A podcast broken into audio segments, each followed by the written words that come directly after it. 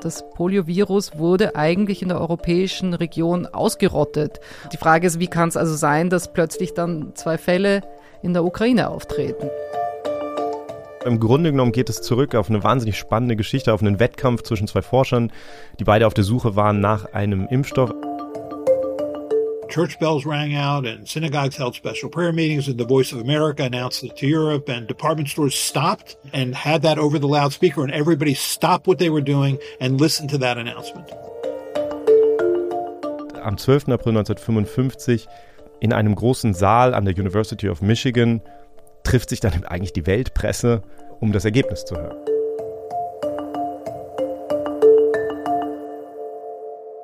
Herzlich willkommen zu Pandemia. Ich bin Nikolaus Seemark. Bei mir sitzen Laura Salm-Reiferscheid. Hallo Laura. Hallo. Und Kai Kupperschmidt. Hallo Kai. Hallo. Das letzte Mal im ersten Teil unserer Miniserie über Polio haben wir über Paul Alexander gesprochen. Das ist ein Mann, der sein Leben in der eisernen Lunge verbringt. Die Geschichte begann in den 50er Jahren in den USA vor dem Impfstoff, den wir die meisten von uns jedenfalls bekommen haben. Wo machen wir denn heute weiter, Laura? Ja, man hat ja eigentlich das Gefühl oder oft bekommt man das Gefühl, dass Polio ja so weit weg ist und dass es das eigentlich teilweise gar nicht mehr gibt oder dass es das nur in fernen Ländern gibt. Aber tatsächlich ist das gar nicht so. Es gibt es noch. Und deswegen steigen wir auch heute in der Gegenwart ein und zwar in einem Land, das uns sehr nah ist, sowohl geografisch auch als im Moment auch vom Herzen her, glaube ich. Und zwar blicken wir auch da die ganze Zeit hin. Das ist die Ukraine.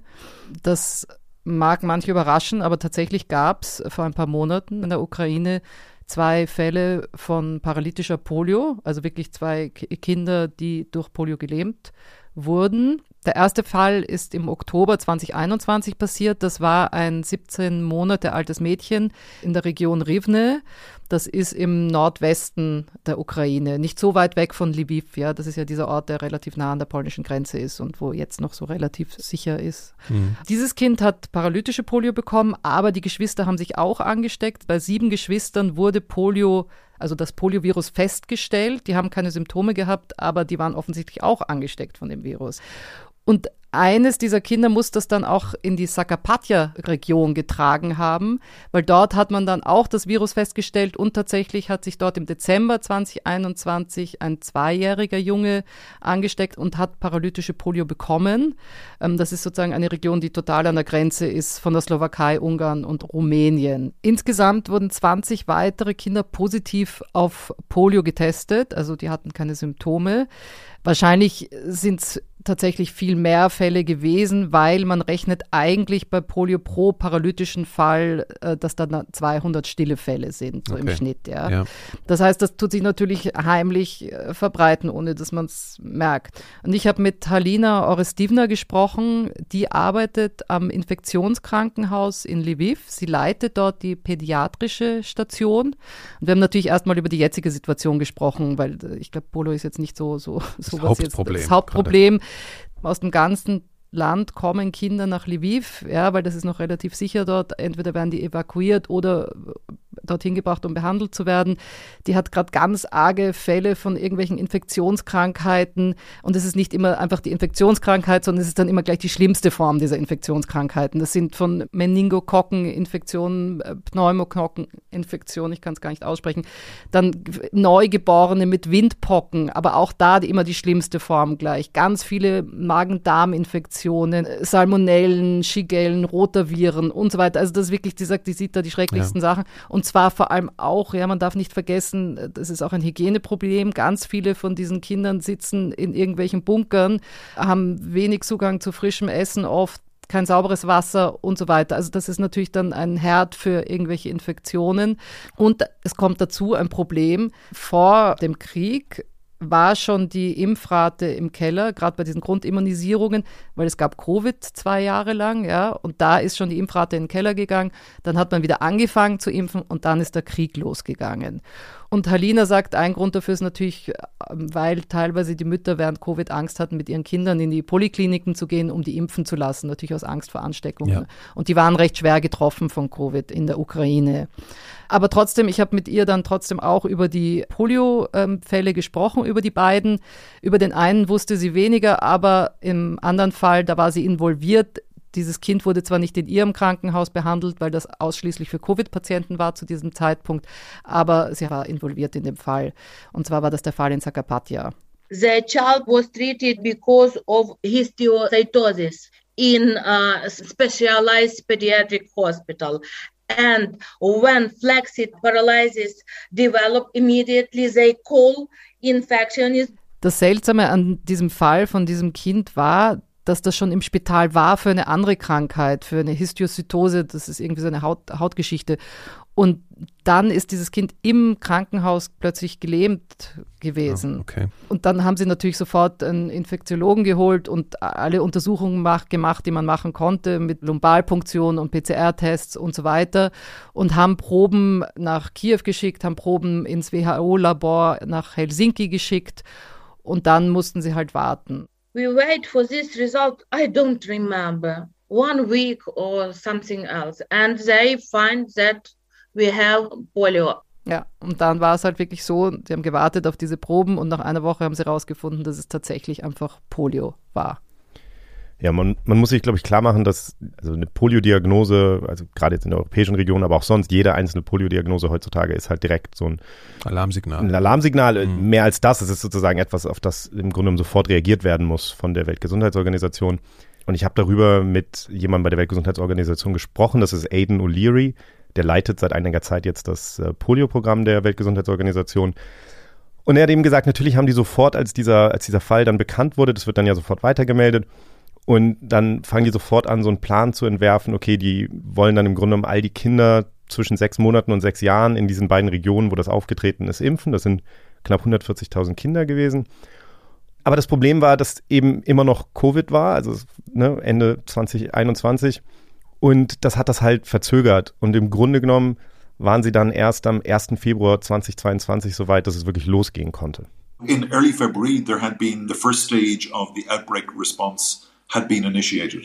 So it was very much targeted in the districts in the southwest and southeast where the cases had taken place. While the campaign had been initiated, it had not been possible to complete it because of the outbreak of essentially the, the military activities in country. Ja, sie beginnen dann also Anfang Februar auch mit dieser Kampagne, aber wegen des Krieges können sie es dann natürlich nicht weiterführen. Und das ist sozusagen diese andere Dimension, wo man sagt, also zum einen, wie Laura schon erklärt hat, gibt es natürlich in dieser Situation immer das erhöhte Risiko für Infektionskrankheiten. Und dann kommt eben noch dazu, dass wenn du wirklich gezielt welche bekämpfen musst, dass das natürlich auch noch erschwert wird. Ne? Das heißt, sie versuchen natürlich trotzdem, das weiter zu behandeln, aber Aiden O'Leary sagt, sie versuchen das jetzt eben zum Beispiel an den, an den Grenzübergängen und in den Ländern, wo jetzt Flüchtlinge aus der Ukraine sind, eben da gezielt die Menschen anzusprechen und ihnen die Polioimpfung ähm, zu vermitteln. So what we've essentially trying to do is to get to a situation where we are essentially are seeking to uh, promote vaccination at the crossing points and also in the countries that are now hosting refugees from Ukraine. Die Halina hat auch erzählt, dass sie eben ständig mit Ärzten aus Polen telefoniert und dass die sagen, ja, ja, sie impfen ihre Kinder, sozusagen die ukrainischen Kinder schon und so. Also die macht sich total Sorgen, dass ungeimpfte Kinder jetzt sozusagen da überall mhm. in, in, der Welt verteilt werden. Aber warum wir das überhaupt erzählen, jetzt über diesen Polio-Ausbruch da in der Ukraine, ist, weil es etwas seltsam ist, weil das Poliovirus wurde eigentlich in der europäischen Region ausgerottet. Und zwar gab es 1998 den letzten Fall. Die WHO hat die europäische Region offiziell 2002 als äh, poliovirusfrei erklärt. Also die Frage ist, wie kann es also sein, dass plötzlich dann zwei Fälle in der Ukraine auftreten? Ja, ist auch irgendwie ein bisschen beunruhigend. Äh, also dass äh, Polio jetzt auf einmal in Europa wieder auftritt. Wie kann es denn sein? Ja, da muss man jetzt zwei Dinge unterscheiden. Also zum einen, was ausgerottet ist in, in, der, in der europäischen Region, ist das wilde Poliovirus, das Wildpoliovirus. Mhm. Und diese beiden Fälle in der Ukraine sind letztlich Poliofälle, die von Impfviren kommen. Also das sind quasi, man nennt das Circulating Vaccine-Derived Polioviruses, also Polioviren, die aus dem Impfstoff entstanden sind und die jetzt zirkulieren. Das klingt ja nach Stoff für eine Verschwörungstheorie oder ganz viel äh, Deswegen nehmen wir uns ja auch eine ganze Folge Zeit, um sozusagen den ganzen Hintergrund zu erklären. Aber im Grunde genommen geht es zurück auf eine wahnsinnig spannende Geschichte, auf einen Wettkampf zwischen zwei Forschern, die beide auf der Suche waren nach einem Impfstoff. Also wir setzen jetzt quasi unmittelbar da an, wo wir in der letzten Folge aufgehört haben in den 50ern. Und es geht zurück auf die Erkrankung eines sehr, sehr wichtigen Menschen, nämlich eines US-Präsidenten. Das war nämlich der Franklin D. Roosevelt oder FDR, wie er immer genannt wird. Im August 1921 war er auf seinem Landhaus auf der Campobello-Insel. Das ist da bei Maine, aber schon über die Grenze, also schon in Kanada. Mhm. Und den ganzen Tag hat er irgendwie Sport gemacht, war schwimmen, segeln und so weiter und mit seinen Kindern gespielt.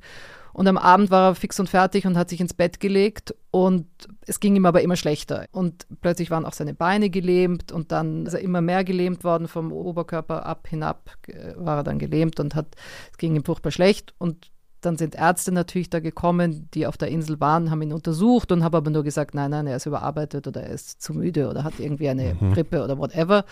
Bis dann ein Spezialist gekommen ist und der hat dann beim FDR tatsächlich festgestellt, dass dieser mit 39 Jahren an der Kinderlähmung erkrankt war was natürlich ungewöhnlich ist mit 39 Jahren, weil es ja, Kinder, heißt ja Kinderlähmung. Kinderlähmung heißt. Ja, genau. Wir haben ja schon erklärt, warum es primär Kinder so betroffen hat. Genau. So, und jetzt hat er große Schmerzen und gelähmte Beine und in den folgenden Jahren sucht er halt immer nach etwas, das den Schmerz lindert, das ihm hilft, seine Beine mobiler zu machen. Und er findet dann tatsächlich etwas, was ihm hilft, ist ein gammeliges Spa in Georgia. Das ist in den Bergen südwestlich von Atlanta. Ja, also wirklich ja, so eine ein, ein gammeliges Spa. Also es ist irgendeine so heruntergekommene Erholungsstätte. Äh, äh genau, wo es mhm. aber so ein, ein, ein, eine, eine heilendes Wasser gibt. Ja. Also ein ange, angeblich heilendes Wasser gibt.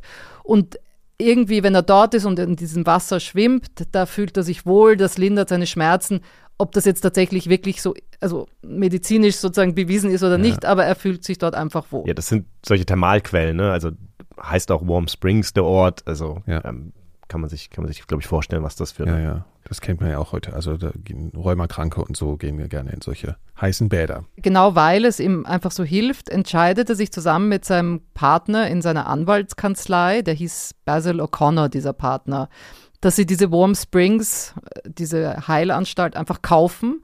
Und der Plan war, daraus eben eine moderne Heilanstalt für Polioerkrankte aufzubauen. Roosevelt hat dann natürlich auch sein Privatvermögen reingesteckt, aber es musste trotzdem auch mehr Geld her. Ja? ja.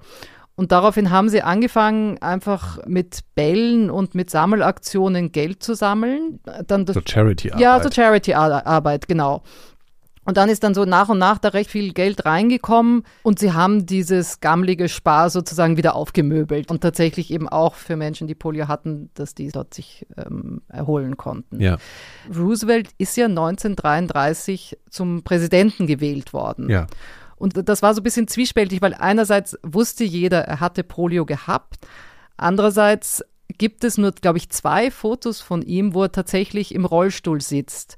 Er konnte aber tatsächlich nicht wirklich gehen und hat immer, wenn er stand auf den Fotos, hat er immer sozusagen so ein Korsett mhm. auf den Beinen gehabt, ja. um sich aufrecht zu halten. Ja. Es wurde schon versucht, das zu verstecken, also zumindest seine, seine Verletzlichkeit in dem Sinne, ja, weil das war ja auch so ein Wahlkampfthema ist ein Präsident fit genug, um Präsident zu sein und so. Das ist sowas, ja heute ja? immer noch so ein bisschen ne, in den USA, das Klar, ein ganz genau. wichtiges mhm. Thema ist, ja. Und andererseits ist es aber auch so, dass ihm das sicher viele Stimmen gebracht hat, weil er war plötzlich einer von den Menschen, er war einer vom mhm. Volk so ein bisschen, nicht, ja. nicht mehr der reiche Junge, ja. der irgendwie verwöhnt ist, sondern er war wirklich, hat auch gelitten.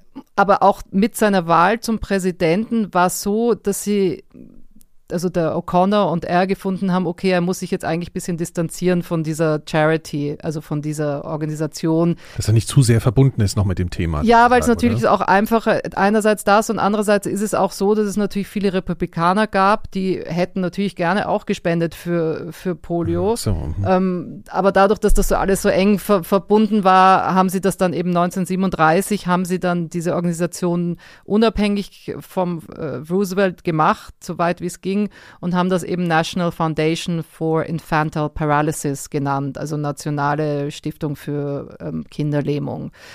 Und mit der Zeit hat der O'Connor da eine, einfach eine riesige Marketingmaschine in Gang gesetzt ja, und einfach Unsummen an Geld gesammelt. Und zwar war zum Beispiel eine Sache, wo wirklich so was so losgekickt hat, so ein, ein, ein Geldfluss. Im äh, Januar 1938 hat der Comedian Eddie Cantor, der damals wahnsinnig berühmt war in mhm. den USA, hat in seiner Radioshow den Hörern gesagt, okay, jeder von euch steckt doch einfach ein Dime, also so ein Quote, das ist so ein, ein, ein Groschen. Zehn Cent, ja. Mhm. Genau, steckt das in einen Umschlag rein und schickt das ans Weiße Haus für Polio-Kranke, ähm, ja. ja. Die im Weißen Haus schon so, oh ja. Kommt, ja, ich glaube, man hat Post. da nicht gerechnet damit, dass ja. das irgendwie jetzt großartig äh, was, was, was ist, aber ja. man hat, der hat sich halt so gedacht, okay, ein Dime ist klein genug, das tut niemandem weh, das kann man abgeben, aber in der Masse ist es wahrscheinlich einfach, könnte schon was zusammenkommen. Ja, ja. Das ist ein bisschen wie bei uns beim Club äh, Pandemia Plus und genau. so. Ne? So ein bisschen ähnlich, ja. Mhm. Auf jeden Fall war es anscheinend so, dass es Tage gab, wo dann plötzlich 150.000 Briefe am Tag da angekommen sind im Weißen Haus. Anscheinend mussten die sogar neue Leute anstellen oder mehr Leute anstellen, um diese Briefe zu öffnen. sie haben teilweise haben sie das dann gar nicht mehr gezählt, sondern nur die Säcke noch gewogen. Ja? ja. Also auf jeden Fall ist einfach da eine wahnsinnige Summen wurden da gesammelt, immer mehr als alle anderen äh, Stiftungen oder Charity-Organisationen, die haben einfach immer mehr Geld eingenommen jedes Jahr. Ja? Okay. Und später wurde diese Organisation dann eben auch zu March of Dimes umgenannt. March of Dimes, ne? das ist ja auch so ein stehender so ein Begriff, Begriff, wenn man genau. sich damit beschäftigt, ist der sehr prominent. Genau, und es, es, war natürlich nicht nur Geld, sondern es kam natürlich auch sehr viel Einfluss, unter anderem mit dem Geld. Ne? Ich habe da mit Elena Konis drüber gesprochen, das ist eine Journalistin und eine Medizinhistorikerin an der Universität Berkeley. Die hat sehr viel zu Impfstoffen gearbeitet, auch zu Polio. Und sie sagt eben, dass das, was da aufgebaut wurde ähm, unter Basil O'Connor, halt wirklich eine wahnsinnig mächtige Institution war in gewisser Weise. When Roosevelt, really when he ascended to the presidency, his partner Basil O'Connor turned this foundation into just a massive fundraising juggernaut, building on popular support for Roosevelt and interest in and also fear of the disease polio, which in the 1940s was becoming more of a threat to the health of children, not less of a threat. It was getting worse and worse by the year. And so it wasn't too hard for the foundation to really make this disease a priority. Sie sagt also, dass diese Organisation eben ihre Macht auch genutzt hat, um wirklich Polio zu einer Priorität zu machen. Da muss man, glaube ich, mal kurz drüber sprechen, einfach, weil wir natürlich in der ersten Folge einfach so ein bisschen das jetzt mal beschrieben haben, die Angst, die damals geherrscht hat und so weiter. Ja. Aber natürlich ist es immer so eine Frage, wie wir verschiedene Krankheiten sehen. Also, also wenn man sich zum Beispiel die, die Zahlen anguckt, wie viele Leute daran gestorben sind, gab es natürlich andere Krankheiten, an denen eigentlich mehr gestorben sind. Trotzdem hat diese Krankheit natürlich einen wahnsinnig großen Einfluss gehabt auf die Bevölkerung irgendwie und wahnsinnige Ängste geschürt. Also es gibt Umfragen von damals, wo man gefragt hat, was die Amerikaner nachts wach hält und Platz eins war irgendwie ähm, Atomkrieg. Ja. ja. Und Platz zwei war halt Polio. Mhm. Ich habe am Anfang der, der Corona- Pandemie eine ganz interessante Diskussionsrunde mal gehabt. Da saß Alfons Labisch, der ein Medizinhistoriker ist und der den Begriff der skandalisierten Krankheit mitgeprägt hat. Also der Gedanke, dass bestimmte Krankheiten eben viel mehr Aufmerksamkeit bekommen, als man sozusagen denken würde, wenn man jetzt einfach zum Beispiel nach den Todeszahlen geht. Aber da geht es natürlich auch um die Symptome und dass es Kinder betrifft. Ne? Ganz genau. Und das ist sowas, das muss man sich halt immer wieder klar machen, glaube ich. Also das ist ja kein einfaches Schwarz-Weiß oder so, sondern es ist, da gibt es ganz viele verschiedene Ebenen, die eine Rolle spielen. Jetzt hat ja Elena Konis auch gerade gesagt, es war eben auch eine Krankheit, die damals immer mehr zum Problem wurde. Also das haben wir ja letztes Mal auch erklärt, warum das so ist. Und so etwas spielt natürlich immer auch eine Rolle, wenn etwas zunimmt, wenn etwas als neue Bedrohung wahrgenommen wird, dann, dann wen es betrifft, auch sozioökonomischer Hintergrund. Es waren häufig, ne, das hat Kinder von reichen Familien, das hat Roosevelt getroffen. Ja. Also diese Sachen, das alles spielt eine Rolle und das ist etwas, sozusagen, müssen wir irgendwann mal eine eigene Folge, glaube ich, drüber machen. Aber die Frage, wie wir Prioritäten setzen. Ich finde es immer so spannend, wenn ich mit Forschern spreche, die dann sagen, es geht um Politisierung von Wissenschaft oder so und dann sagen, ich möchte doch nur meine Wissenschaft machen, das hat nichts mit Politik zu tun. Und ich denke so, die Frage, an welcher Krankheit du forschst, die Frage, ob du Gelder dafür einwerben kannst, die Frage, warum du, das sind ja alles, natürlich sind das irgendwie Sachen, die nicht, die, die, die, die nicht im Vakuum stattfinden, sondern da spielt natürlich Politik eine Rolle. Mhm. Und das muss man sich einfach auch klar machen, glaube ich, ne, so schrecklich das damals alles war, gab es da eben auch eine mächtige Organisation und, und, und die hat sozusagen diese Ängste auch bewusst geschürt. Das war natürlich etwas, was man schon auch genutzt hat. Es wurde so, auch so viel Aufklärungsmaterial gab es dann, ne? Also es war so eine Omnipräsenz von dem Thema über Broschüren und Poster und alles Mögliche. Ne? Genau. Und man darf auch nicht vergessen, dass interessant ist, weil diese Organisation war ja in den USA, ja, und in anderen Ländern war diese Angst gar nicht so wahnsinnig, also es war hier auch die Angst, in Großbritannien war die Angst auch, aber nicht so anscheinend mhm. so massiv, wie das in den USA der Fall war, ja. Weil man jetzt in den USA eben diese Organisation hatte, die tatsächlich alle Macht eigentlich über alle Dinge Polio hatte im Endeffekt. Ich meine, die haben damit natürlich mit dem Geld tolle Sachen gemacht. Man darf ja auch nicht vergessen, äh, damit wurden ja auch Krankenhausaufenthalte gezahlt, weil ich Ah, ja, meine, das ist ja okay. Amerika, ja, da Ja. zahlt die Versicherung, also da gab es ja keine Versicherung, ja. verstehe. Mhm, Das heißt, ja. ganz viel Geld davon floss in, in die Krankenhausaufenthalte von den Kindern, in neue Gebäude, wo Poliokranke behandelt worden sind, in Krücken. Ähm, Mhm. Wir haben ja mit Paul Alexander gesprochen letztes Mal. Das war ja auch eine Dame von March of Dimes, die ihn ähm, therapiert hat, was das Atmen anging. Also die hat ihm ja wieder das Atmen beigebracht. Mhm. Also das ist schon unglaublich. Und dann wurde natürlich auch viel Geld in, in Forschung gesteckt. Also anscheinend hat die National Foundation for Infantile Paralysis hat einfach tausende von Papers und Studien finanziert. Da war natürlich auch viel, viel Blödsinn dabei. Also zum Beispiel eben, wir hatten auch schon letzte Folge drüber gesprochen, über diese warmen, äh, ich weiß nicht, Auflagen. Anwendung, ja. Anwendungen von der, von der Schwester Kenny, ja. Das ist ja auch eigentlich nicht wirklich eine wissenschaftliche Basis gehabt. Ja. Dann gab es Ich auch glaube, die war noch eher heiß als warm. Heiß, Ja, ja. genau, heiße Auflagen, du hast richtig, recht. Und dann gab es zum Beispiel noch, ich habe jetzt nur ein paar Fälle rausgepickt, ja, aber Ja. ein George Draper, der hat eine Studie gemacht, dass man den Menschen an den Gesichtszügen ablesen könne, wie anfällig sie auf Polio sind, ja. Also das zeigt nur, dass da okay. wirklich recht, viel- also es Esoterisch. wurden natürlich auch tolle Studien gemacht, aber es gab auch gewisse Sachen, die ein Mhm. bisschen ein Griff ins Klo waren. Und natürlich wurde auch äh, Geld in die Forschung nach einem Impfstoff gesteckt. Ja, das wollte ich gerade fragen. Ne? Das ist ein zentrales Thema wahrscheinlich auch gewesen. Genau, es war, muss man sich immer klar machen wieder, das ist natürlich sehr lange her und man wusste noch gar nicht so viel über dieses Virus. Tatsächlich hatte man 1908 erst festgestellt, dass Polio, dass die Kinderlähmung durch ein Virus ausgelöst wird. Also man hat das damals im Grunde einfach gemacht, indem man Übertragungsexperimente gemacht hat, zum Beispiel von einem Affen auf den nächsten. Und dann hat man halt das Material, was da übertragen wurde, das hat man halt gefiltert und dann gab es diese Ultrafilter, also Filter, die so feinmaschig waren, dass eigentlich keine Bakterien durchkommen und so. Und wenn man dann trotzdem die Krankheit noch übertragen konnte, dann wusste man, okay, das Ah, muss okay. letztlich ein Virus sein, etwas, was so Weil man klein schon ist. wusste, dass ein Virus kleiner als Bakterien. Genau, also tatsächlich war es eher so, dass man zuerst wusste, okay, da gibt es irgendetwas, was so klein ist, dass es durch diesen Filter geht. Und das Mhm. hat man dann später Virus genannt. Ne? okay, Also so war es im Grunde Mhm, jetzt historisch betrachtet. Ja. Und mit dieser Entdeckung 1908 kommt dann eben auch schon der Gedanke auf, dass man einen Impfstoff entwickeln könnte, ja vielleicht, der dann vor Polio schützt. Und dann beginnt diese wirklich spannende Phase mit dem Geld aus der Stiftung von Roosevelt, beginnt dann diese Phase, wo es eine Art Wettkampf gibt, einen Impfstoff zu entwickeln. Und da werden dann zwei Personen absolut zentral, Jonas Salk auf der einen Seite und Albert Sabin auf der anderen Seite, die eben unterschiedliche Ansätze vertreten, wie man das machen sollte. Und das ist so eine Art, also es ist wirklich auch so eine historische Rivalität so ein bisschen in der Wissenschaft. Das muss man natürlich immer dazu sagen, es ist natürlich im Rückspiegel der Geschichte immer alles so ein bisschen vereinfacht. Es gab natürlich jede Menge andere Forscher und Forscherinnen, die diese Ansätze mitverfolgt haben und unterschiedliche Ansätze. Aber das sind jetzt die beiden zentralen Figuren, um die es eben geht.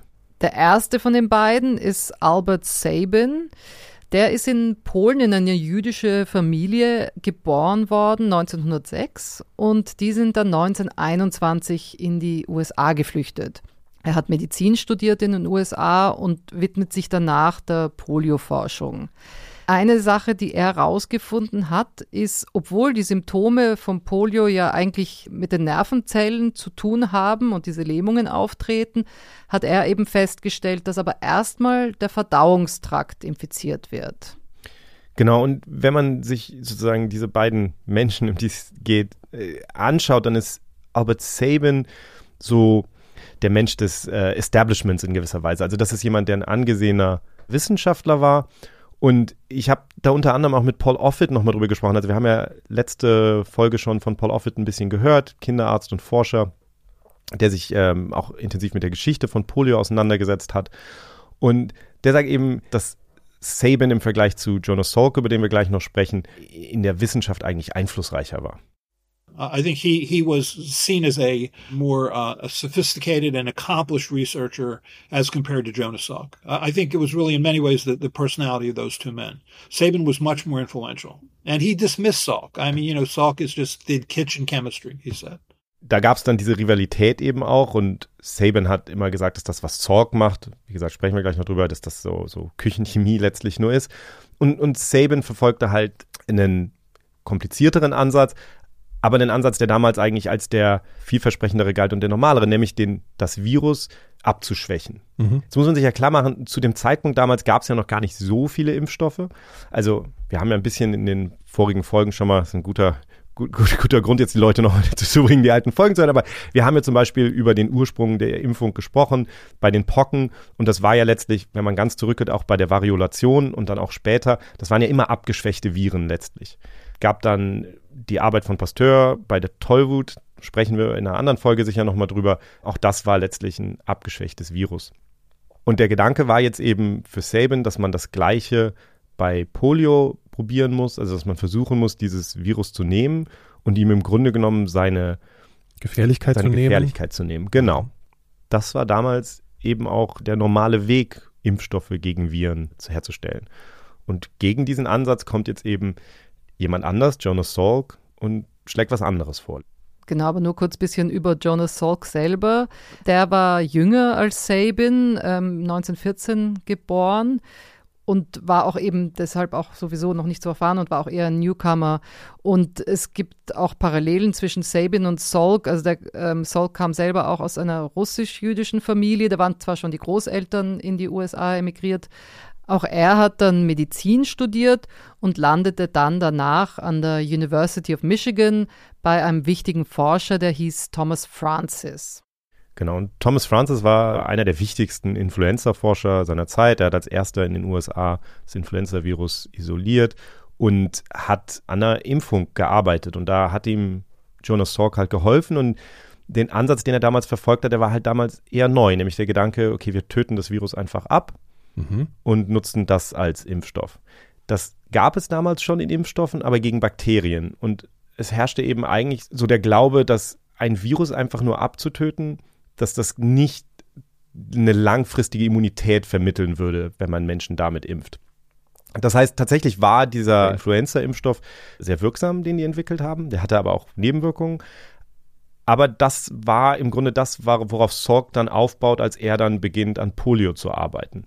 Und ich finde es halt total spannend, also diese beiden Persönlichkeiten sind so unterschiedlich, Sabin und Salk. Und jetzt habe ich das Glück, dass ich einen Kollegen habe, der beide äh, persönlich kennengelernt hat, also John Cohen, den wir schon ein paar Mal hier auch. Den wir auch schon hatten, genau. Ja. Der im Grunde genommen bei, bei Science, wo ich arbeite, ähm, vor allen Dingen über HIV schreibt. Mhm. Und der lebt in San Diego, wo auch Jonas Salk gelebt hat bis zum Ende seines Lebens dann.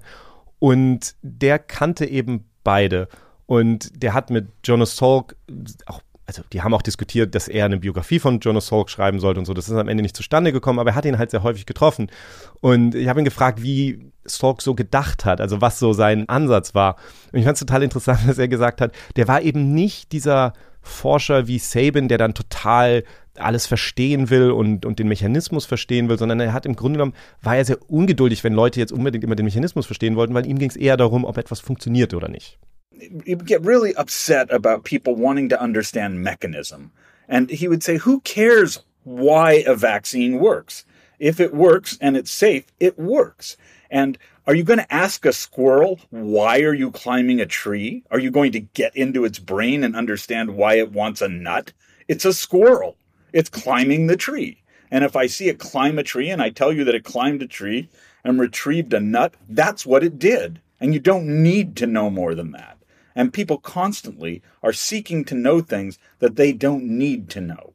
And uh, you know, he, he just he would go on and on about things like that that were really entertaining as a way of thinking. Er hat das halt verglichen mit einem Eichhörnchen, wo er gesagt hat, willst du jetzt verstehen, was im Gehirn eines Eichhörnchens vorgeht, wenn es den Baum hochklettert, um äh, eine Nuss zu holen oder so? Es ist ein Eichhörnchen und das klettert halt, halt den Baum hoch ja. und will halt die Nuss. Ne? ja. das, das sind halt so, so ganz unterschiedliche Ansätze im Grunde. Und aus diesen Ansätzen, auch des Denkens, erklärt sich dann vielleicht auch, wo diese beiden Forscher eben landen. Dass Sabin eben als etablierter Forscher, der das alles genau verstehen will, versucht, dieses Virus so Stück für Stück abzuschwächen und daraus einen Impfstoff zu machen. Und, und das, das was halt äh, zu tun, was halt damals auch etabliert war schon. Genau. Ja. Und auf der anderen Seite eben Salk, der etwas jüngere, etwas unkonventionellere vielleicht und der einfach sagt, ich muss das alles nicht verstehen. Es hat ja bei Influenza funktioniert, das Virus einfach zu töten. Das mhm. scheint äh, eine Immunantwort auszulösen, die stark ist. Das probiere ich jetzt einfach bei Polio.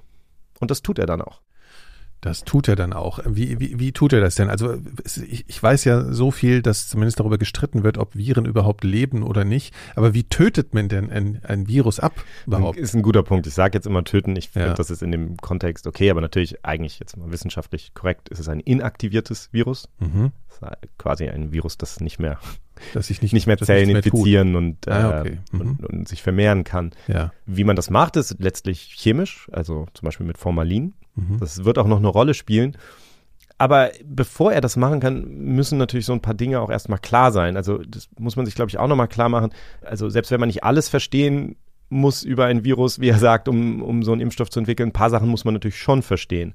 Und zwei wichtige Dinge, die kamen dann 1949. Das war zum einen haben drei Forscher, Bodian, Morgan und Ho, gezeigt, dass es drei verschiedene Typen von Poliovirus gibt, Typ 1, 2 und 3. Mhm. Und das ist natürlich immer wichtig, wenn man einen Impfstoff beginnt zu entwickeln, dass man erstmal sehen muss, okay, ist das jetzt quasi ein Erreger? Kann ich damit alles abdecken? Wie viele verschiedene Subtypen gibt es, für die ich dann im Zweifelsfall jeweils sorgen muss? Und die haben eben in Experimenten gezeigt, dass letztlich die Immunität reicht, wenn man diese drei Typen trifft. Also, dass man das einteilen kann in drei Typen und dann hat man alles abgedeckt. Das heißt, das war wahnsinnig wichtig. Und das andere war äh, im Grunde genommen etwas Methodisches. Und zwar haben drei Forscher, Anders, Weller und Robbins, 1949 dann auch zeigen können, dass sie das Poliovirus in einem Medium vermehren können, in dem eben kein Nervengewebe ist. Das war immer ein Problem mit dem Nervengewebe. Also klassisch, wie gesagt, man wusste ja, dass Polio die Nerven anfällt und man hat es dann in, in diesem Gewebe auch vermehrt im Labor. Aber das Problem ist, dass in diesem Gewebe dann eben bestimmte Zellstrukturen mit drin waren, die auch im Menschen sind. Und wenn man das geimpft, wenn man das benutzt hätte als Impfstoff zum Beispiel, dann hätte der Mensch eben eine Immunantwort entwickeln können gegen seine eigene. Ein Autoimmunprozess sozusagen. Genau. Das ist tatsächlich auch bei, also es, diese, wir konzentrieren uns jetzt auf die beiden, aber es gab ja auch noch unterschiedliche andere Forscher. Und tatsächlich gab es Forscher, die das probiert haben mit Poliovirus, das in solchem Nervengewebe vermehrt worden war. Und dann ist es genau dazu gekommen, mhm. dass es eben solche Nebenwirkungen gab. Das heißt, diese beiden Dinge, äh, die mussten im Grunde genommen passieren. Und dann wusste Salk, okay, er kann das Virus vermehren und dann kann er die, diese drei Typen inaktivieren, zum Beispiel mit Formalin. Und das geht dann im Grunde genommen relativ leicht. Ne? Also, dass man dann sagt, okay, ich tue da jetzt Formalin in unterschiedlichen Konzentrationen letztlich drauf und dann schaue ich, ob ich auch wirklich kein lebendes Virus mehr da drin habe. Das war letztlich, wie er damit umgegangen ist. Und er hat dann diesen Impfstoff, den er da entwickelt hat, das war damals so üblich, an sich selbst, aber auch an seiner Familie ausprobiert und an den Leuten in seinem Team. Das war so üblich, ne? Ja, das war üblich damals ja. tatsächlich. Die haben alle immer das an sich zuerst ja. ausprobiert ja. und oft auch an den eigenen Kindern, ja. Mhm. Und er hat es auch an Kindern in Pflegeheimen ausprobiert, die eben geistig behindert waren und hat aber anscheinend, wurde den Eltern erklärt, beziehungsweise den Pflegern erklärt, was er da macht und hat Consent Forms, also sozusagen Zustimmungsformen unterschrieben bekommen. Mhm, mhm. Auch das ähm, haben viele von den damaligen Forschern gemacht tatsächlich, also das, wo man heute sagt, so, mm, I'm not so sure, ob ja. sozusagen die, die wirklich so ganz ethisch sauber war. Ähm, aber was auf jeden Fall war, dass in all diesen Fällen haben sich Antikörper gegen alle drei ähm, Poliovirus-Typen gebildet. Also das lief, lief für ihn eigentlich Erfolg. ganz gut, es war ein mhm. Erfolg. Nur kam diese Nachricht, dass das sozusagen die Forschung da recht gut läuft für den Salk an die Öffentlichkeit, also bevor es eigentlich sozusagen wirklich handfeste Beweise gab, ja. Und Salk ist dann plötzlich so zu einer Medienpersona geworden, weil alle haben sehnsüchtig auf diesen Impfstoff gewartet natürlich. Und der ist dann so katapultiert worden, der war dann plötzlich am Cover von Time und von Live Magazine und hat Fernseh- und Radioauftritte gehabt. Und das hat ihn natürlich nicht wahnsinnig beliebt gemacht, tatsächlich auch bei seinen Kollegen. Jetzt ist es ganz interessant, also das Paul Offit, der sich ja sehr damit beschäftigt hat, den habe ich natürlich auch gefragt, so wie, wie dieses Verhältnis war und wie die Menschen Salk und Sabin gesehen haben. Und er hat auch gesagt, in gewisser Weise, das kann man sich gar nicht mehr so, das ist einem gar nicht so klar, aber Salk war im Grunde genommen der erste Wissenschaftler, der wirklich im, im Fernsehen so richtig massiv vorkam und berühmt wurde. Salk became probably the first scientist that was ever really on television. because we were very good at promoting the science. He was good at promoting the science, although it made him um, a target of anger for many fellow scientists. It's why he was never elected to the Institute of Medicine, the National Academy of Sciences. I mean, he was never elected to that. also wie Laura schon gesagt hat, diese Aufmerksamkeit wird dann eben von Kollegen oder so nicht unbedingt honoriert. Ne? Also es ist eher so, dass sie ihn dafür bestrafen, würde ich sagen. Und, und Offit sagt zum Beispiel, er ist nie ins Institute of Medicine äh, oder die National Academy of Sciences gewählt worden. Also so diese altehrwürdigen, sehr elitären mhm. Zirkel der, der, der Top-Wissenschaft, weil die Forscher eben nicht mochten, dass er jetzt zum Beispiel im Fernsehen ist, sagt Offit. People didn't like it that he was on TV. I really do think that was a big part of it. Academics don't like it when other academics, they feel sort of shamelessly promote or at least by making science understandable that that somehow denigrates the effort. And he was, he was a target unfairly. Da könnte man jetzt wahrscheinlich einen ganzen Exkurs über Christian Drosten und ja. Corona ja. führen an der Stelle. Parallel. Ähm, aber, aber es ist Wobei etwas. Christian Drosten dafür eigentlich gar nicht so ein gutes Beispiel war, ne, weil er eigentlich immer nur in seinem Podcast versucht hat zu sprechen. Also eher die ganzen anderen Kandidaten. Ja, ja, aber dieser, dieser Gedanke, dass wenn Menschen etwas verständlich machen, also ich meine, okay. es, okay. es shiftet ja schon auch sehr stark, aber ich habe das, also ich nehme das in meinen zehn Jahren, zwölf Jahren, was immer als Wissenschaftler schon auch war, dass sich das ein bisschen ändert, aber das lange Zeit so eine gewisse, dass es manchen Forschern suspekt war, wenn andere Forscher auf einem Level gesprochen haben, was für Laien verständlich verständlich ist. Man muss dazu sagen, es war jetzt nicht nur Kritik, weil er sozusagen zu so einer Medienpersona geworden ist, sondern es gab auch wissenschaftliche Kritik. Manche Forscher haben gefunden, jetzt dieses Protokoll, wie Salk äh, einfach dieses Virus mit Formalin inaktiviert, fanden sie nicht ganz sauber, ja, oder das, mhm. haben sie gesagt, das kann nicht funktionieren. Das heißt, ähm, es gab einen Kritiker zum Beispiel, der hat sozusagen in der Öffentlichkeit gesagt, also diese Impfung ist unsicher und zu wenig getestet. Daraufhin hat Sabin, also der Konkurrent vom Salk, diesem Kritiker einen Brief zurückgeschrieben und hat diesen Brief auch an Salk weitergeleitet, ja, also an seinen mhm. Konkurrenten weitergeleitet. In CC. In CC so ungefähr, genau. Ich lese nur mal kurz vor auf Englisch, was er damals geschrieben hat und mhm. im, im Beibrief sozusagen zu dieser Kritik. Er hat gesagt, Dear Jonas, this is for your information so that you'll know what I'm saying behind your back. This, incidentally, is also the opinion of many others whose judgment you respect. Love and kisses are being saved up. Allbird. Also lieber Jonas, ich, ich leite dir das nur weiter, damit du weißt, was ich hinter deinem Rücken sage oder schreibe. Das ist auch zufälligerweise die Meinung von vielen, auf dessen Urteil du Wert legst. Und dann sagt er, liebe Grüße und Küsse spare ich mir. Das ist irgendwie sehr, sehr zynisch und ja. gemein eigentlich, der Brief.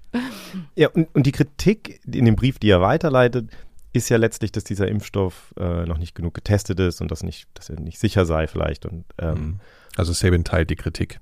Genau. Mhm. Und natürlich ist zu diesem Zeitpunkt sozusagen jetzt nötig, dass Salk seinen inaktivierten Impfstoff, also diesen dieses abgetötete Virus letztlich, ja. dass das jetzt in einer großen Studie gezeigt wird, dass das wirklich funktioniert. Und Wäre jetzt logisch eigentlich, ne? Genau. So, ja. Und genau das wird dann auch gemacht. Salk selber sieht das gar nicht mehr als nötig an. Der hat nach diesen 700 Kindern oder so, die in Pittsburgh in der Studie eingeschlossen waren und den Daten, die zeigen, dass die eine gewisse Immunität entwickelt haben, war er eigentlich überzeugt. Aber trotzdem kommt es dann eben zu einer Studie, nicht nur zu irgendeiner, sondern es ist tatsächlich die größte Studie, die je gemacht wurde für sowas. sind 1,8 Millionen Kinder in den USA, wow. die da eingeschlossen werden. Salk didn't want to do that trial. He did. At the one, those 1.2 million children who served as observed uninoculated controls, that was a concession to Salk. He had vaccinated about 700 children in the Pittsburgh area. He showed that the vaccine induced an immune response he believed was going to be protective. He showed that it was safe. He thought he had it. And he could not conscience giving salt water to first and second graders in 19 between 1954 and 1955, knowing that polio would paralyze 20 to 30,000 children a year, knowing that polio would kill 1,500 children a year. He could not conscience that. He thought that was an unethical thing to do. Also da sind wir wieder an diesem Punkt, wo dann quasi ein Impfstoffkandidat eigentlich da ist und dann eben diese Grenze so, okay, wann ist das jetzt eigentlich noch ethisch zu sagen, wir machen jetzt eine Studie, in der die Hälfte ein Placebo bekommt, das, das ist ja immer so ein bisschen so eine, so, so eine, so eine schwer zu, genau zu definierende Grenze. Weil man ja, wenn man denkt, der wirkt so gut, dass man dann der Hälfte der Kinder was Wirkungsloses gibt und die sozusagen weiterhin der Gefahr aussetzt. Das ist sozusagen die Kritik da. Genau. Ne? Ja. Und natürlich rein theoretisch sogar die, du, wenn du richtig Pech hast, die Kinder, die Kinder ihr Verhalten ein bisschen ändern, weil sie denken, sie sind die ja sind vielleicht geimpft, geschützt. Ja. Ja, ähm, hm. Das heißt, Salk war total dagegen eigentlich. Der wollte keine placebo-kontrollierte Studie machen. Mhm.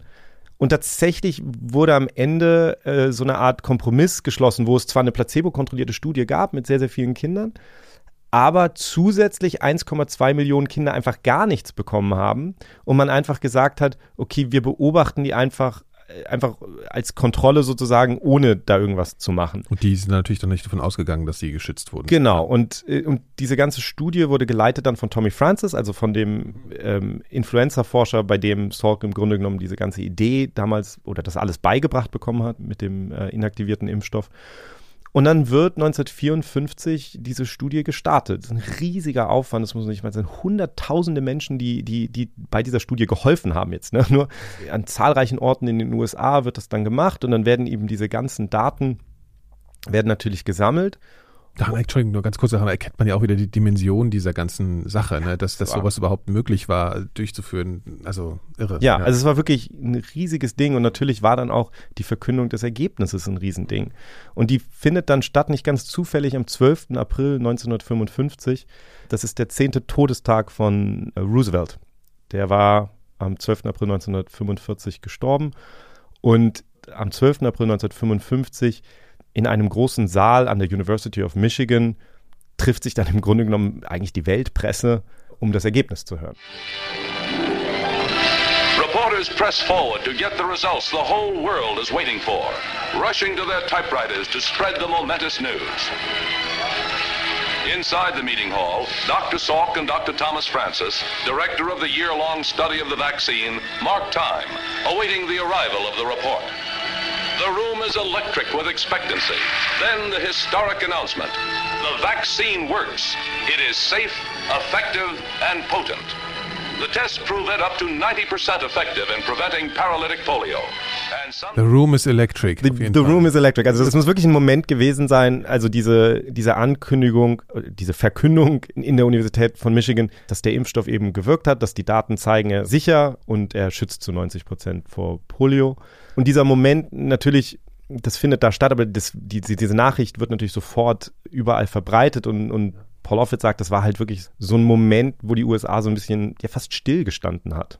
When that phase three trial was finished, the Francis Field trial, um, that announcement was made. And that was, you know, church bells rang out and synagogues held special prayer meetings and the Voice of America announced it to Europe and department stores stopped and, and, and had that over the loudspeaker and everybody stopped what they were doing and listened to that announcement.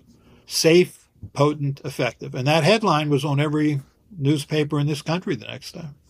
Ja, also wirklich ein, riesiger, riesiger Moment, ein riesiger Erfolg halt, der den Menschen wahnsinnig viel Hoffnung gegeben hat in dem Augenblick. Ja, ich meine, er beschreibt hier, dass das irgendwelchen Kaufhäusern äh, durchgesagt wurde, ja. das Ergebnis und so. Ne? Das kann man sich überhaupt nicht vorstellen. Selbst bei Corona hätte man sich das nicht vorstellen können. Also es, und dabei, das hat die ganze Welt betroffen ja. irgendwie. Mhm. Ja, und ähm, das geht dann wahnsinnig schnell weiter. Also tatsächlich ist der Impfstoff, der muss dann natürlich noch zugelassen werden. Das muss man sich auf der Zunge zergehen lassen, aber der wird zweieinhalb Stunden später zugelassen. Also das war das damals. schnell. Ja, das war eine etwas andere Situation. Das heißt, im Grunde genommen, kurz nach dieser Ankündigung, ist der im Grunde genommen zugelassen. Und tatsächlich ist es etwas, was sehr ähnlich ist wie bei Corona, weil der Impfstoff ist auch schon hergestellt worden. Also die haben tatsächlich damals auch schon Firmen beauftragt, diesen Impfstoff herzustellen, obwohl noch nicht klar war, ob der am Ende funktioniert oder nicht. Also das zahlt der March of Dimes. Das heißt, es ist ah, wirklich, ja. wie es bei Covid ah, ja. war, dass die mhm. Regierung gesagt hat, okay, wir zahlen euch dafür, dass ihr diesen Impfstoff herstellt, ob der funktioniert oder nicht. Wir, weil wenn er funktioniert, dann wollen wir den sofort haben. Und darum sagt Paul Offit eben auch für ihn, es ist The March of Dimes so eine Art Operation Warp Speed 1 gewesen. Also Operation Warp Speed war ja genau dieses Vorhaben, also genau dieses Projekt in den USA, mehrere Impfstoffe zu unterstützen und die quasi das schon herstellen zu lassen, obwohl noch nicht klar ist. Gegen Covid funktioniert. Du Gegen Covid, ja, genau. Ja, also es war sozusagen der Vorgänger von Warp Speed. Genau. Ja. Und darum sagt Offit so, das ist für ihn so ja. Warp Speed 1. The March of Dimes to me was Operation Warp Speed 1. I mean, what did they do? They raised millions of dollars then, which is worth much more today. They were the ones that paid for Jonas Salk's research. They were the ones who paid for Albert Sabin's research. They were the ones who paid for that huge phase three trial, right? 420,000 children get a vaccine, 200,000 get placebo, 1.2 million servers observed uninoculated controls. That was a 1.8 million child study that was paid for by the March of Dimes. And then they paid five pharmaceutical companies to manufacture the vaccine at risk, meaning the minute that that trial was done, those vaccines were rolling off the shelves. That, that was Operation Warp Speed 1. And, it, and, and so those, they basically took the risk out of it for pharmaceutical companies. And, and so it served as a model for how you can make a vaccine quickly. Ja, also die haben wirklich fünf Pharmafirmen, Eli Lilly, Park Davis, Wyeth, Pittman Moore und Cutter, eben beauftragt, diesen Impfstoff herzustellen, obwohl noch gar nicht klar war, ob der am Ende zugelassen wird so dass in dem Augenblick, als er zugelassen wurde, der Impfstoff da ist und im Grunde sofort angefangen werden kann mit einer riesigen Impfkampagne. Also tatsächlich äh, sehr, sehr spannendes Beispiel, weil wir ja jetzt bei Covid häufig darüber geredet haben, wie lange es normalerweise dauert mit der Impfstoffentwicklung. Das hier ist ein Beispiel, wo ein historisches Beispiel, wo es sehr, sehr schnell ging in vielerlei Hinsicht. Es ist leider auch ein historisches Beispiel, wo es dann zu einer furchtbaren Katastrophe kommt. Zwei Wochen nach dem Impfbeginn äh, kommen, ich glaube am 26. April 1955, dann Nachrichten rein aus Kalifornien, dass fünf Kinder, die geimpft wurden, scheinbar Polio entwickelt haben. Oh. Und Nach der ähm, genau, und in allen fünf Fällen ist es eben so, dass die, dass die Lähmung in dem Arm beginnt, wo das Kind geimpft wurde. Und in allen Fällen ist es so, dass der Impfstoff hergestellt wurde von Cutter Laboratories, also einer dieser fünf Firmen. Ne? Also in allen fünf Fällen die gleiche Firma. Der Impfstoff wird dann sofort zurückgerufen und es gibt dann eine Untersuchung, die unter anderem, äh, also Salk untersucht dann auch, was, was schiefgelaufen ist. Ja. Und es wird dann sehr schnell klar, dass Cutter das Virus eben nicht vollständig inaktiviert hat, nicht richtig inaktiviert hat. Das heißt, die haben weit mehr als 100.000 Kindern äh, gefährliche Polioviren injiziert ähm, oh Gott, in dieser Zeit. Vorstellen, was eine Dimension. Ist ja, ja und ähm, mehr als 250 Kinder entwickeln dann tatsächlich schwere Lähmungen, zehn Kinder sterben. Also es ist so, dass ich glaub, fünf Kinder sterben, die selber den Impfstoff erhalten haben, aber natürlich führen die Fälle dann auch dazu, dass andere Leute infiziert werden und darüber. Das ist dann wieder ansteckend natürlich. Genau, ja, klar. Mhm. So dass am Ende ähm, mhm. zehn Kinder sterben. Und das ist eben ein riesiges, äh, riesiges Desaster natürlich. Also man kann sich vorstellen, so nach dieser, nach, nach dieser wahnsinnig ja. äh, positiven Nachricht und dann fängt die Impfung an und dann direkt dieser Rückschlag. Stellt sich dann auch raus, dass, dass Cutter nicht die einzigen sind, die das Problem haben. Also es gibt bei Wyeth, glaube ich, auch, findet man dann auch ein paar ähm, Impfstoffdosen, wo das Virus nicht richtig inaktiviert wurde. Aber das ist berühmt geworden als der Cutter-Incident, weil es eben in erster Linie äh, Impfstoff von dieser Firma ist. Was eine Katastrophe, muss man sich nochmal so vorstellen. Ne? Also du bringst dein Kind dahin und denkst so, jetzt ist hier endlich ein Impfstoff da, wir müssen diese Angst nicht mehr haben, die die alle hatten. Und auf einmal werden die Kinder krank. Also genau, die, die mhm. Impfkampagne wird dann natürlich auch unterbrochen. Ja. Und was halt interessant ist, also Paul Offit hat ein Buch darüber geschrieben, über den Cutter-Incident, wahnsinnig spannendes Buch. Darin versucht er dann halt auch zu erklären, was da genau schiefgelaufen ist. Natürlich gibt es da einige Sachen und man kann sich vorstellen, dass jetzt diese, diese wie schnell das alles ging, in dem Fall natürlich auch eine Rolle gespielt hat. Aber das Entscheidende ist tatsächlich ein kleines Detail letztlich. Und zwar ein Filter. Wir haben ja vorhin schon mal kurz über Filter gesprochen. Es geht um einen bestimmten Glasfilter. Und der war nötig, also wenn man diesen Impfstoff gemacht hat, also wenn man die Viren quasi abtöten wollte, da hat man die Viren natürlich vorher erstmal erstmal vermehren müssen. Und dann, bevor man die inaktiviert, möchte man die eigentlich so filtrieren, dass am Ende nur das Virus da ist. Also das Virus wächst ja auf Zellen und du möchtest diese ganzen Zellreste loswerden, weil natürlich sonst ein Virus, das irgendwo an so einem Zellrest irgendwie dranhängt, möglicherweise gar nicht erreicht wird von dem Formalin. Also du möchtest, dass diese Viren möglichst nackt und schutzlos, sage ich mal, in der Suppe schwimmen und dann mhm. von dem Formalin abgetötet werden andere können. Zellreste machen im Zweifel auch noch Nebenwirkungen und so weiter wahrscheinlich. Ne? Im, im genau, aber, aber in erster Linie geht es jetzt um die Inaktivierung, also das, was dann nachher, aber diese Inaktivierung, dafür gab es eben bestimmte Filter, gesinterte Glasfilter. Und offensichtlich ist es so, dass es bei den Filtern eine, tatsächlich eine Rolle spielt. Also das, die werden von Hand gemacht und da spielt es dann auch eine Rolle, wer die macht, sagt Paul Offit. I mean, Salk used the Sites filter, which was very slow and, and separated cells and cell debris from the virus so that when you were inactivating the virus with formaldehyde, you knew that it wasn't going to hide, the virus wasn't going to hide in cell or cell debris. And, and, but that unfortunately, the filtration system that they used, this sort of sintered glass filtration system, was really dependent on the person who made it. And um, the person who made Cutter's um, sintered filtration system didn't make it very well. So it really depended on the, the skill of the craftsman uh, because because others also used a center glass filtration system and didn't have the problems Cutter had. That was probably the biggest reason. Also dieser Filter spielt quasi eine große Rolle, aber was das bedeutet, im, wenn, man, wenn man so ein bisschen versucht, sich das vorzustellen, es ist natürlich so, es ist im Grunde genommen ein Problem des Scale-Ups. Also Salk hat den Impfstoff für die, für die Studien, die hat er quasi selber im Labor ja herstellen Ja, können. ja, ja, klar. Und wenn man jetzt dazu übergeht, Millionen Impfstoffdosen herzustellen, dann wird das natürlich etwas anders. äh, Also Das ist ja bei allen Produkten auch so. Genau. Ne? Also genau, es muss das halt so- skalieren, sagt man. Genau, man Mhm. muss das skalieren und da finden dann eben solche Veränderungen statt. Natürlich hätte das nie passieren dürfen, weil er geht das, Offit geht das in seinem Buch dann durch, all die, all die Schritte, die dann nicht gestimmt haben. Ich meine, eine Sache war, die haben alle den Mahoney-Strain benutzt, also eine bestimmte Art von Poliovirus, die jetzt ausgerechnet besonders gefährlich war. Spielt natürlich keine Rolle, wenn man es abtötet, ist aber in dem Augenblick, wo das passiert, dann halt Ja. dadurch besonders schlimm gewesen. Dann war es so, es gab ein längliches äh, Booklet, wo dargelegt wurde, wie genau der Impfstoff hergestellt werden musste, das Salk benutzt hat für sich. Die Firmen haben dann aber eine abgespeckte Version davon, die glaube ich nur fünf Seiten lang war, gehabt. Die waren da also so ein bisschen freier. Und wenn man so ein Virus inaktiviert, dann schaut man natürlich so ein bisschen, okay, wenn wir so viel Formalin da drauf geben, so ist da noch was übrig und dann kannst du aus so verschiedenen Messpunkten letztlich eine Kurve machen und dann kannst du sehen, okay, wie viel Formalin brauche ich, wann Ja. ist überhaupt kein Virus mehr übrig. Ja. Qatar hat von allen Firmen das quasi am schlechtesten gemacht. Die haben nämlich nur zwei Messpunkte genommen und du kannst eine Kurve nicht wirklich durch zwei Messpunkte legen. Das, Das auch, heißt, auch eher eine Gerade dann. Ne? Genau, das heißt, das war, das war sozusagen, die hatten, diese Inaktivierungskurve war besonders schlecht. Und dann kam dazu, dass sie besonders wenig getestet haben. Man kann ja nachher, also heute ist das ja total normal, dass du eine Qualitätskontrolle da machst von jedem Batch. Das wird dann getestet, um Ja. sicherzugehen, dass es genau das drin ist, was Von jeder Charge. drin sein ne? soll, jede ja. Charge, genau. Mhm.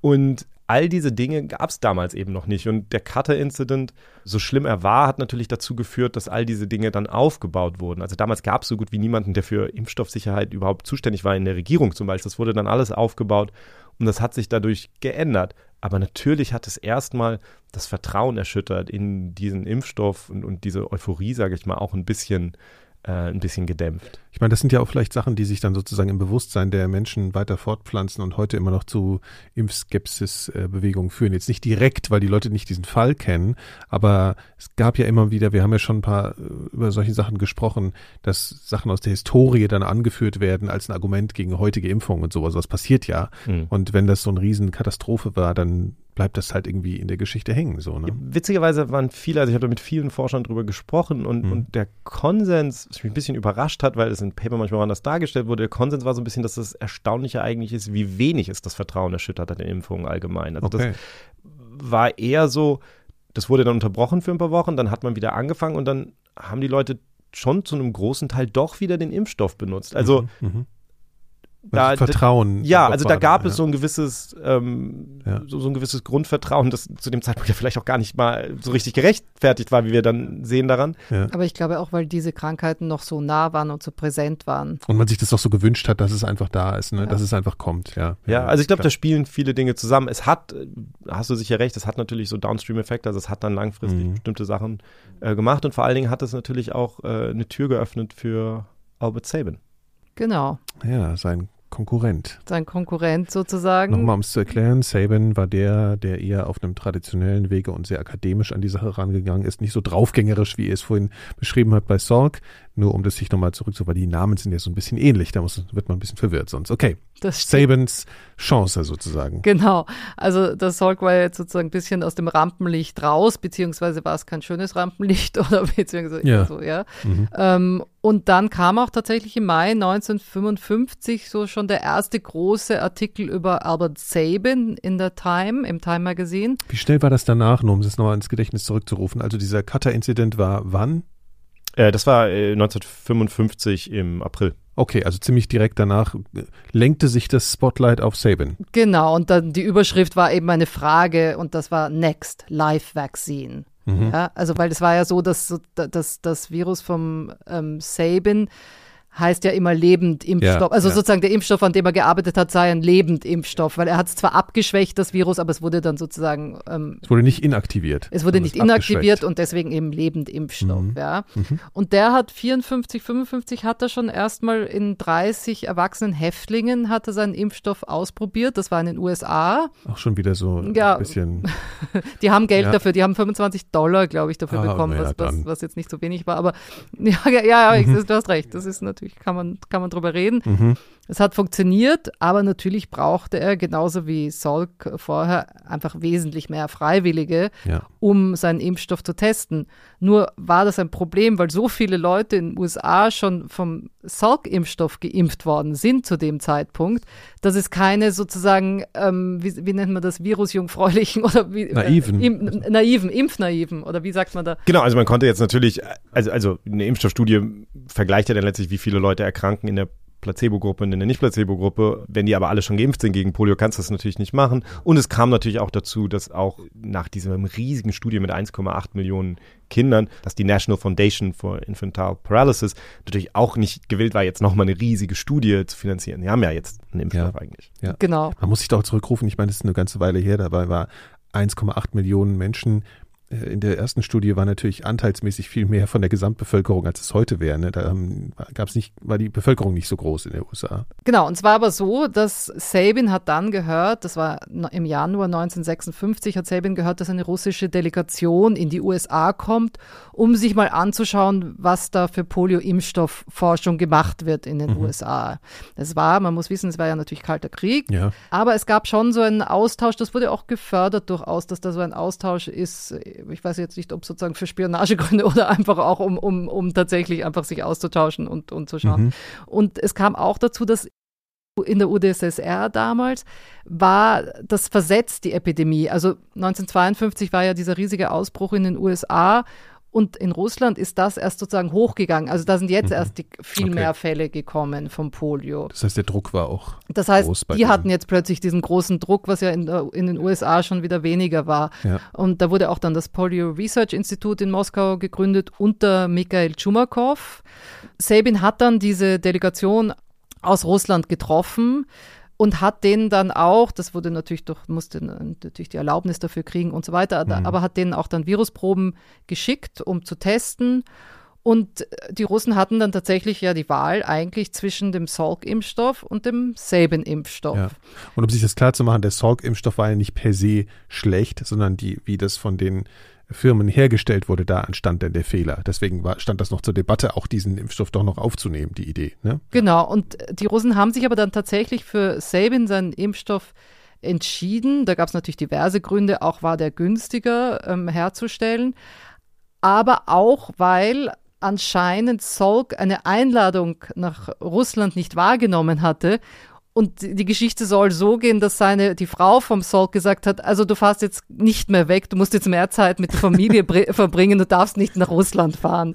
Ja, und das haben die Russen natürlich gefunden, okay, der, der ist nicht investiert genug, also ist nicht, ist nicht sozusagen So, so, so bereit genug da-. Ja, genau.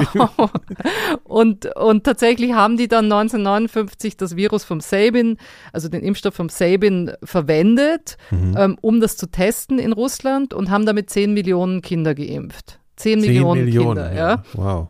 Zeitzeugen beschreiben das so, dass das wirklich so wie eine richtige militärische Kampagne war. Also es Mhm. hat anscheinend alles irgendwie super funktioniert und, und die haben nicht einmal eine Kontrollgruppe gehabt. Also die haben einfach 10 Millionen Kinder geimpft, weil der Chumakov, der Leiter von diesem Polio-Institut, äh, hat gesagt, das einzige Ziel ist, Polio auszulöschen. Ja? Also die haben das einfach versucht. Wir machen hier keine Studie, wir machen jetzt einfach Wir machen jetzt Vollgas. einfach Vollgas ja, und Mhm. zeigen, dass das funktioniert. Ja. Ähm, dann hat sich das später das Gesundheitsministerium noch dazu entschlossen, alle unter 20-Jährigen mit dem Impfstoff zu impfen. Das waren 77 Millionen Menschen. Ja. Natürlich ist diese Nachricht äh, auch in die USA dann gekommen, aber brauchte unbedingt eine unabhängige, äh, nicht kommunistische ähm, sozusagen Verifikation ja. von diesem Impfstoff. Das war weil gleich Propagandaverdacht das, und Genau, so, da ne? war natürlich gleich Propagandaverdacht. Die WHO hat dann eine Dorothy Horstman dann dahin geschickt, um das auch sozusagen in, in, in Russland zu verifizieren und zu schauen, ob das wirklich so alles so toll war. Die hat gesagt, ja, also die, die Impfstoffe vom Sabin sind sicher und effektiv. Mhm.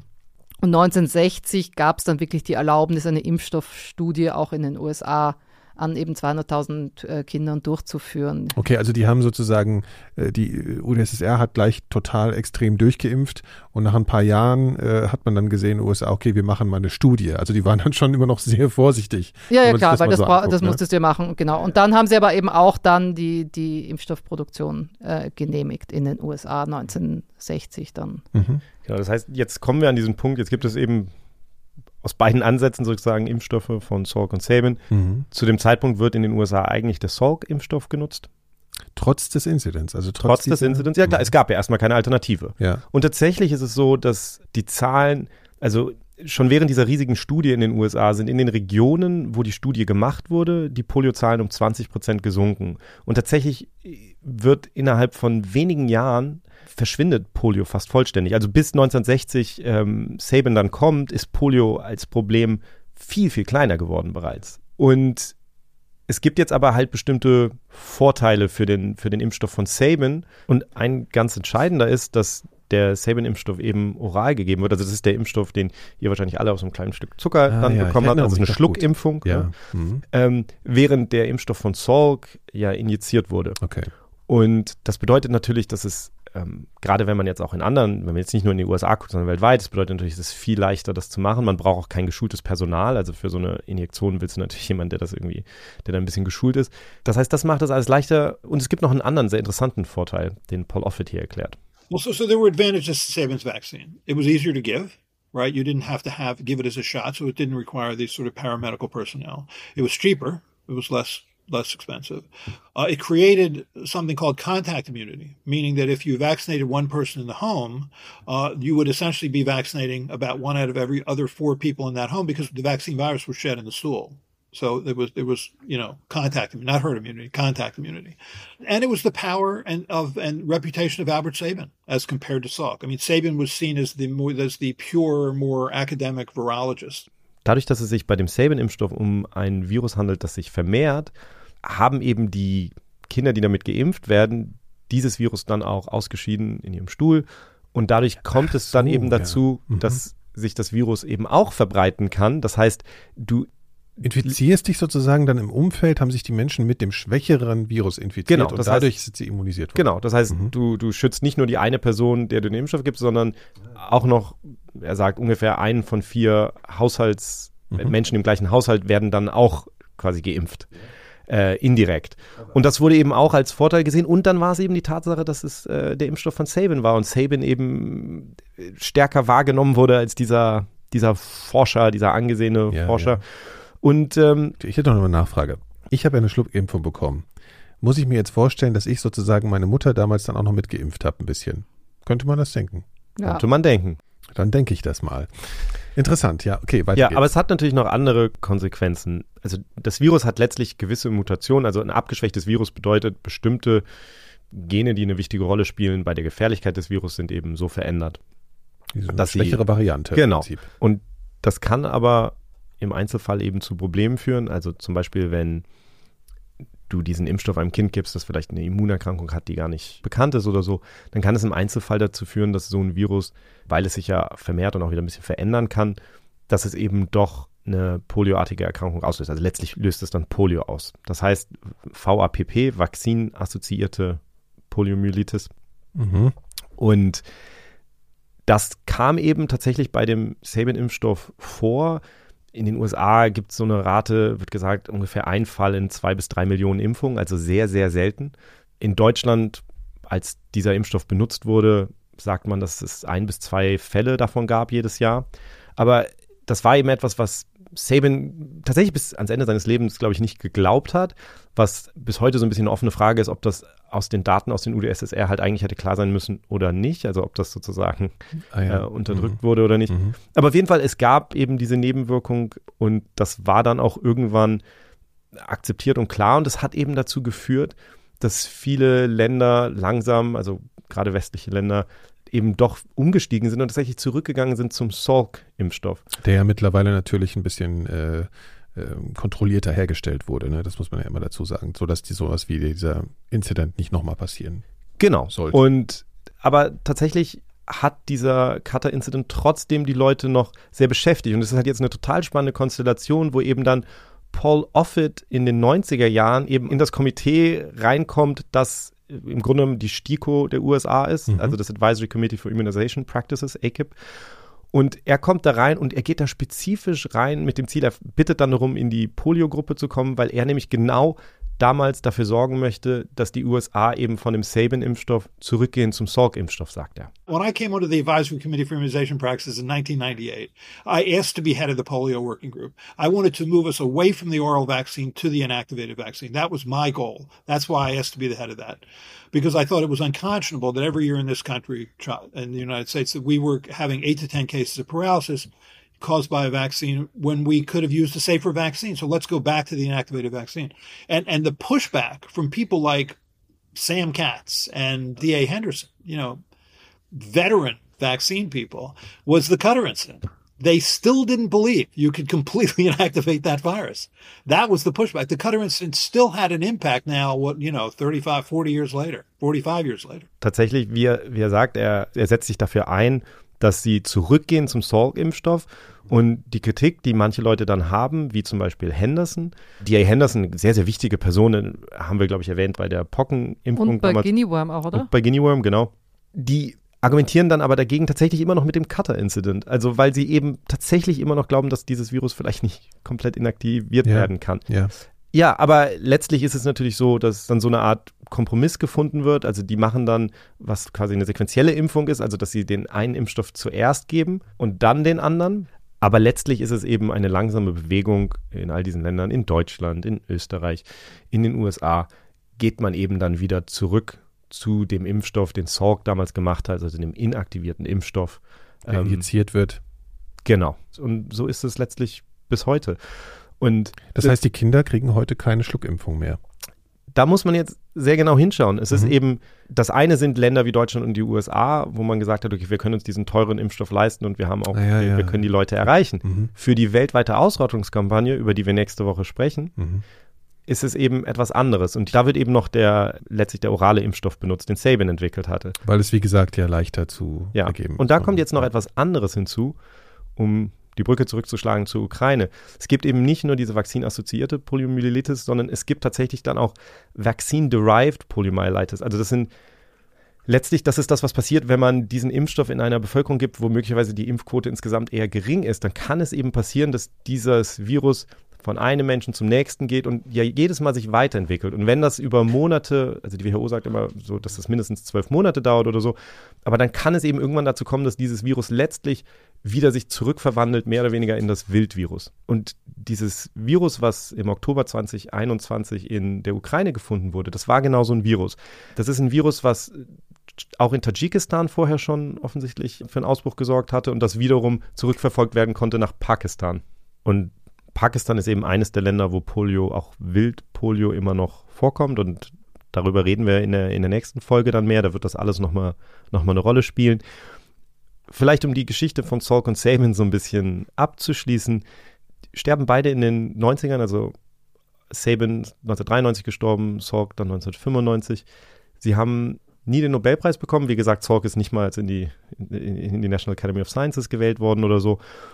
Und ich finde es halt ganz interessant, weil ich wirklich manche Paper gelesen habe, also publizierte Paper, wo drin steht, Salk habe den Nobelpreis gewonnen. Echt? Ähm, ja, weil das einfach so eine, das, Man Das geht war so fast eine davon aus Annahme, ja. einfach. Ja. Habe ich auch gelesen. und es ist halt total witzig, weil ich äh, John Cohen auch gefragt habe, ob er denn mit Salk mal darüber gesprochen hat, eigentlich, wie er sich fühlt, dass er keinen Nobelpreis bekommen hat. No, neither did Saban, but he would joke to me and said, John, why do I need a Nobel Prize? Everyone thinks I have one. What difference does it make? Also tatsächlich äh, hat er gesagt, äh, glaubt eh jeder, er habe einen bekommen. Insofern, ähm, was macht das schon für einen Unterschied? Und er hat dann im Übrigen auch das Salk Institute aufgebaut in La Jolla, also bei San Diego. Ein wunderschönes Forschungsinstitut da. Ja, und insofern hat er natürlich in gewisser Weise recht gehabt. Aber ich finde es halt interessant, dass am Ende dieser Wettkampf eben dazu geführt hat, dass es zwei Impfstoffe gab, die beide eine Rolle gespielt haben. Und das sagt eben auch John Cohen, wenn man sich diesen Wettstreit anguckt und diese beiden Personen, am, am Ende haben beide Wichtiges beigetragen und es brauchte beide in gewisser Weise. My bottom line is th- both scientists contributed tremendously to making the world a better place, and they did it in different ways. And the fight between them was something of a cartoon in some ways. And that's what really angered Jonas Salk was that the cartoon aspect of the fight. Because I, I think he didn't enjoy Albert Sabin. They weren't, you know, friends. But he he also didn't have a lifelong battle with Albert Sabin. He had a lifelong battle with the idea that his vaccine wasn't of value and that Sabin's was. And he won that fight. Also am Ende hat Salk ja damit recht behalten, dass, dass dieser Impfstoff, der sozusagen zunächst als von manchen als wertlos abgetan wurde, also dieses inaktivierte Virus, dass es eben wahnsinnig wichtig war. Und, und das ist das, wo auch Paul Offit mir zum Beispiel gesagt hat, dafür hätte es halt eigentlich schon den Nobelpreis geben können, mhm. weil es eben, also weil die, das Argument dann immer war, er hat ja nichts Neues gemacht, er hat einfach nur dieses Virus genommen und getötet. Aber es gab eben viele Leute, die geglaubt haben, das würde nicht funktionieren. Am, am Ende ist es eben eine Geschichte von zwei Impfstoffen, die beide nach wie vor eine Rolle spielen und, und, und welche Rolle sie genau spielen weltweit und, und wie sich das im Moment auch ändert. Sehr, sehr spannend und darüber reden wir nächste Woche. Ja, ich kann mich noch äh, an äh, daran erinnern, als ich äh, die Schluckimpfung bekommen habe, also eben Sabins Impfstoff selbst sozusagen zu mir genommen habe. Für mich war das irgendwie zentraler Moment. Und zwar saß mir so eine Krankenschwester gegenüber und die kommunizierte irgendwie nur mit Zeichensprache mit mir. Ich weiß nicht genau warum. Auf jeden Fall hielt sie mir so diese, dieses äh, Stück Zucker hin und ich wollte immer so danach greifen, ne? Und sie zog es dann so zurück aber ohne irgendwas zu sagen. Und dann hab, hat sie mich wieder hingehalten dann habe ich wieder dahin danach gegriffen, hat sie wieder zurückgezogen. Und irgendwann habe ich halt angefangen zu heulen, weil ich dachte, sie will mich halt ärgern. Ich will jetzt diesen Zucker essen. Und sie war einfach nicht in der Lage, mir zu sagen, du musst einfach nur den Mund aufmachen. Das war irgendwie ein bisschen skurril. Meine Mutter kam dazu, sie können mit ihm ruhig sprechen. So, sie können ihm ruhig sagen, er soll den Mund aufmachen. Ja, das war ähm, meine Schluckimpfung.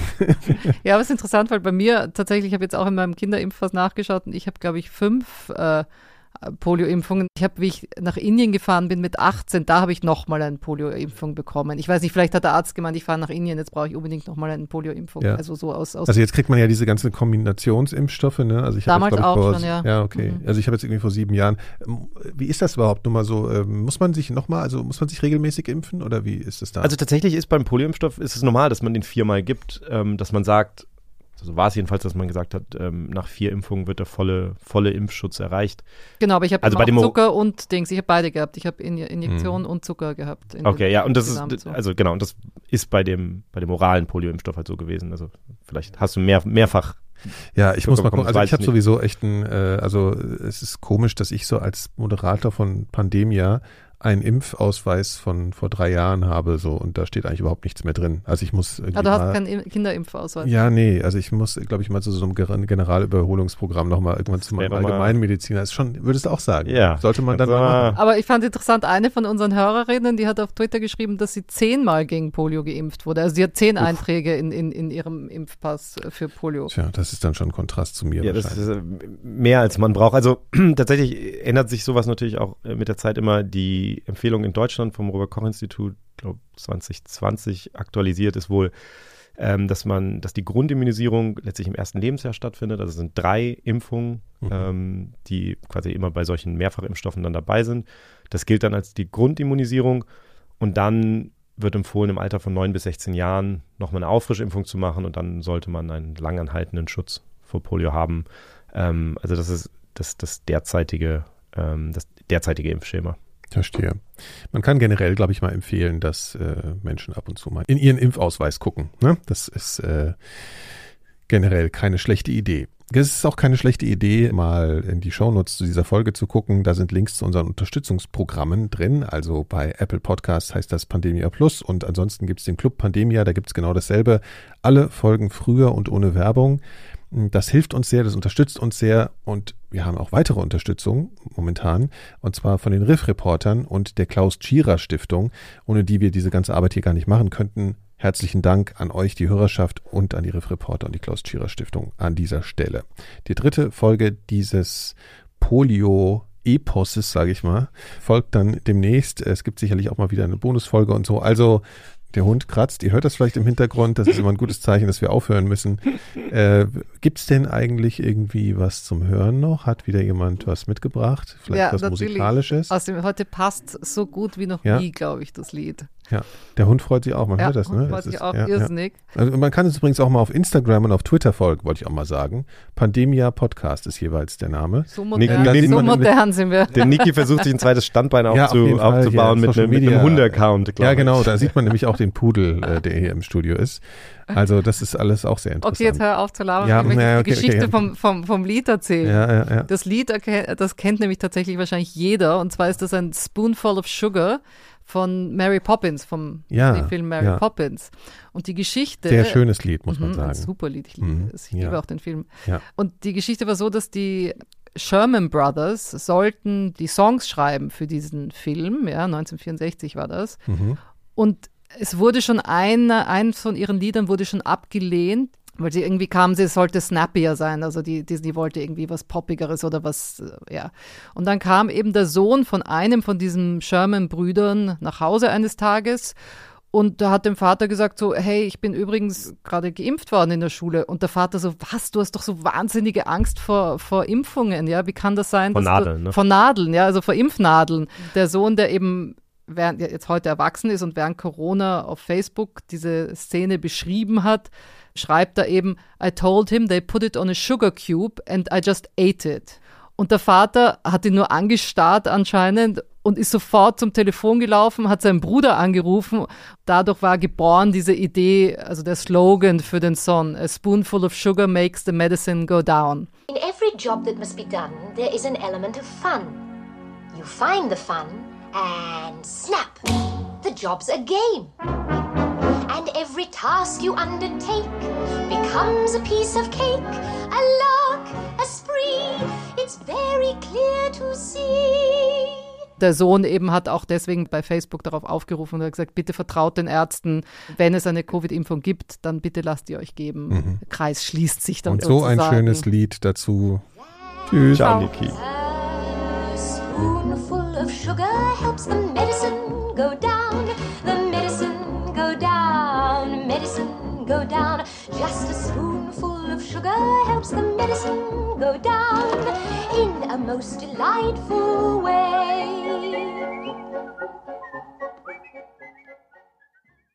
Eine Produktion von 4000 Hertz.